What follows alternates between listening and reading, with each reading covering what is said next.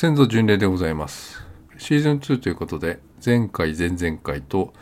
えー自分の両親のことを、えーお話ししました。えー今回はですね、えその母方の吉田姓というものを遡っていくということで、えー、広俊おじいさん、吉田広俊さんという方の、え戸籍を見ていこうと思います。広俊さんはですね、みんなから G という愛称で、えー呼ばれてました。2015年の、えー6月、6年前の6月に、えー亡くなりました。まあ、がんというか、まあ、ちょっと病気を患いまして、まあ、そんなに大丈夫かなと思ってるうちに、えー急にですけど、まあ、亡くなってしまったということで、えー前のシーズンのシーズン1の時の堀切鈴木の、えーおじいさんよりも、えーもっと近い関係というか、えー最後まで割とよく会ってて食事も旅行も結構行ってましたね。うん。なんか小さい頃に車でデパートとかよく連れてってもらってその車のイメージがすごく強くて乗ってた車があのセドリックっていうなんか車であんまり車詳しくないんですけどその車をすごく思い覚えててで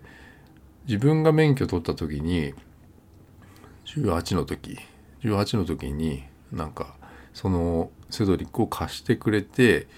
あの一緒に行動を初めて走ったんですけどその時に助手席に一緒に乗ってくれてあの時行動初めて走るのって結構あの怖いじゃ怖いじゃないですか。なのでよく乗ったなと思って助手席に。なのでなんか父親みたいな父親とはあまりそういうことをしなかったんですけどなんか父親っぽいあの存在でしたね。うん。だから亡くなった時はちょっと立ち直るのに時間がかかりました。最後に会ったのは3ヶ月ぐらい前ですかね亡くなる。うん。今あの YouTube であの祖父の Vlog っていうものをあのアップしててチャンネル作ってね。でそこそのビデオを撮ってるのがこの、えーおじいさんです。広俊おじいさんです。で、えー早速功績の方を見ていきますと、えー吉田博俊さん。昭和、えー昭和9年1934年の3月1日生まれ生きてたらまあ87歳なんで今のおばあちゃん、えー祖母が、えー86ぐらいでまあ元気であの生きてるのであの生きてても全然あのおかしくないというかあの現実的な感じですね。で本籍が台東区の橋場となっておりました。だから変えてなかったのかなこれ。で住んでたのがずっと大田区だったんですけどなんか本籍が変わってないね。うん。で生まれたのが東京市あ東京府東京市、えー蒲田区蒲田町。今の、えー東京の大田区ですね。でこの時は東京はまだ35区っていう時代だったらしいです。でちっちゃい頃幼少期は大田区のその大田区の麹屋町で、えー今の西麹屋というところで過ごします。で戦争がその後始まります。あの10歳の時に昭和19年の8月2日に富山に集団疎開集団学童疎開をしていました、えーこれはあの行ってた小学校っていうのが東方国民学校って言って、えー今の蒲田小学校にあたるところでえーっとね、えーこれは創立140周年っていうすごくあの明治時代からあるすごく大きな学校です。今蒲田小学校っていうのはもうあの地元の人とかはまあおそらく知ってんじゃないかなと思います。あの JR 蒲田からちょっとこうあの歩いたところ。で JR 蒲田から京急蒲田までっていうのはこれが結構離れてて。なんか蒲蒲線とかいうのができるとかできないとかずっと言われてんだけどまあおそらくできないんだけどその蒲田から京急蒲田結ぶ電車があのできるかできないかみたいなことなんですけど。まあその間にあるあの蒲田小学校の、えー、資料に書いてありました。昭和19年8月2日に富山に疎開っていうことです。でその後にあの昭和47年ぐらいに、えーと、再びその富山に一緒に学童を疎開してたメンバーとあのと富山にもう一回戻った時の写真を見ました。あの白黒だったんですけども。でその後24歳の時に今の、えー、祖母おばあちゃんと結婚して、えー、浅草で暮らします、えー、当時の浅草橋場3丁目というところらしいですね。今の橋場2丁目ですね。でここが今どんな風になってるかっていうと、えー、まあ古い建物はもちろんそこら辺いっぱいあるんですよ。あのというのは橋場っていうのはあんまりこう今はもう電車もないし浅草って結構広いんですけどなんかあそっちの浅草、まあ、吉原もそうですけどそっちの方ってあの全然交通の便が悪くてなかなか行くことがないんですけどまあちょっと行ってみるとですねあの、まあ、昔は都電が走っててまあ別に交通は大あの問題なかったっていう祖母が言ってたんですけど今は非常にあの交通の便は良くないですねあそこら辺は。でそこに行ってみるとですねあのまあそれらしきものはないん建物。で当時の写真を見せてもらったんですけどまあそれらしき建物はないなかったんですでおばあちゃんに写真とかを送ってまあこの通りとか見覚えあるとかまあ LINE で送ったんだけどあの全然覚えてないっていうか覚えてるんだけどここじゃないんじゃないかっていう住所的にことを言ってました。ただ区役所に問い合わせたら住所とかはあの間違いはなさそうだということでなんか変わっちゃったのかなっていう感じですかね通りとかが。うん。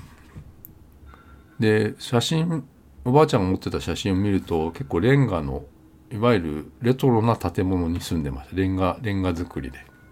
うん。だから60年前だからもうないですよね。うん。で中は4畳半的な作りのところにあのー、2人で住んでたらしいです、うん、でこの時おじいちゃん広敏おじいさんは、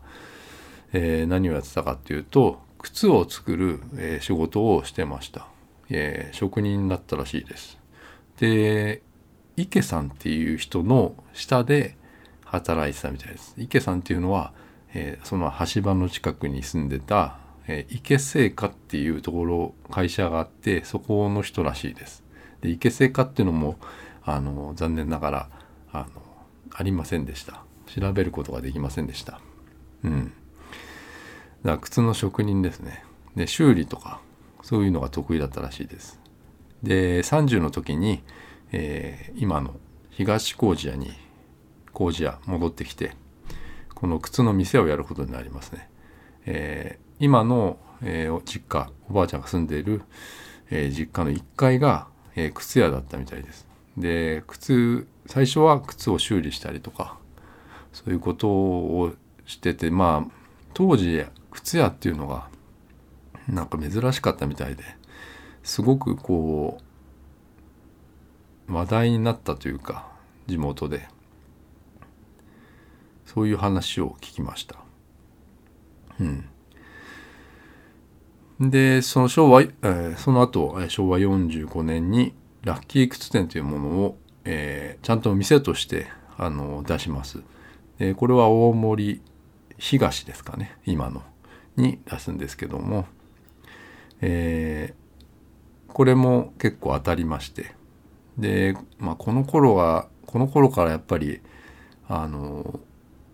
ねまあ、日本の経済がどんどんどんどん良くなる中であの本当によく売れたらしいです。で一番覚えてるのがそのリーガルっていうメーカーがあってこれは学生とかの時によく革靴でリーガルっていうのはあのいい革靴だっつってあのありますよねリーガルっていうのでそのメーカーがなんかスニーカーみたいなの出したらしいんですけどそれを売った時に即あのめちゃくちゃそれが売れて売れたっていうのを言ってましたでそのラッキー靴店っていうのはまああの靴をあの普通に仕入れて、えー、販売するっていう浅草とかにおばあちゃんが仕入れに行って、えーと、それを持って帰ってきてそれを売ってたっていうまあ普通のあの靴屋ですけども当時はやっぱり珍しかったのかな靴屋っていうのは。なのですごく人気だったし評判だったらしいです。それでその数年後に、えっと、今の大鳥っていうあの空港線とかであの羽田空港に行く空港線で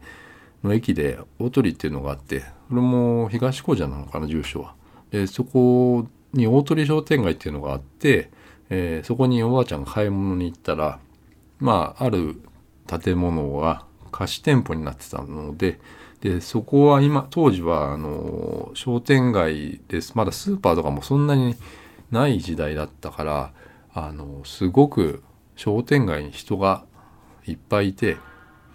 人通りが多かったっていうことでそこに店を出したらどうかっていうことで、えー、おじいちゃんに相談して、えー、そこに店を作ったらしいです。それが大鳥靴店って言って、えー、大鳥靴店っていうのは2店舗あってで1店舗は、えー、店を、えー、靴を修理する、えー、靴屋。でもう1店舗は販売をするっていうまあ道を挟んでその向かい同士にある店だったんですけどそれがあのできまして。で結局ラッキーとオートリックス店の2店で、まあ、3個あったっていうことです。一番いい時は。で80年1980年に昭和55年に初孫であの僕が生まれました。でこの頃でうちのおじいちゃんはその巨人ファンであの今でも巨人戦とかたまにテレビでやってるとその祖母があのテレビをつけるっていうあの亡くなってからも習慣があってあのテレビあいや巨人戦を見せるっていうことでねで80年っていうのは東海大相模の原辰徳があの今の監督なんですけど、えー、ドラフトで指名されてその後入団するんですけど原にすごくあの思い入れが強かったですね原ファンですかね。うん、で原辰徳はうちの両親と同い年なんであのそういう意味でも多分なんか原はすごくあの思い入れ強かったかな。うん、で巨人戦とかも一緒にあの10代20代の時かな。一旦行って東京ドームに。で小さい頃もあの車でねそれこそセドリックで多摩川の巨人軍多摩川グランドっていうのがあってそこにも一緒に見に行って、えー、当時ね桑田とかが投げてるのも覚えてます。お尻が大きくてあのうんすごく覚えてる。土手のところにあのおでん屋さんもあって今あんのか分かんないですけど。でそこにも一緒に行ってそこにはなんかサインがこういっぱいバーってあったのを覚えてます。うん。まあそういうおじいさんなんですけどね。うん。広利おじいさん。あの伊豆とか伊東にもよく旅行に行ってて。まあ家族で最後に行ったのはだから亡くなる何年か前に一回行ってますね。その伊東に。旅行にでそこの伊東の伊伊東の旅行行った先っていうのは、えっと、80年代に、まあ、小学校、中学校ぐらいの時に、までずっと行ってた海老名っていう、あの、伊東の旅館の後に、えー、そこが星野、星野リゾートが買い取って新しくしたところっていうのが、安心っていうのがあるんですけど、あの、そこに行ったんですよ。あの、僕、僕が、あの、働き出して、えっ、ー、とそのお金であのみんなで旅行に行ったっていうのが最後ですね。そそれ安心っていうところに行って安心はそのまだ海老名の名残があったんですね実は。あの庭がすごくこうあってあの離れがあって庭があってあのその部屋はまだ残ってたんですよね安心に星野リゾートが買い取っても買い取ってもでそれが最後の旅行ですね。だからすごく良かったですね。うん。そういうおじいさんですね。うん。まあちょっとあのこれ聞いてあの祖父の Vlog っていうのを YouTube でやってるので気になった方はちょっと登録してみてください。えー、次回はひいおじいちゃんの清尾さんという方の戸籍を、えー、見てみ見てみようと思います。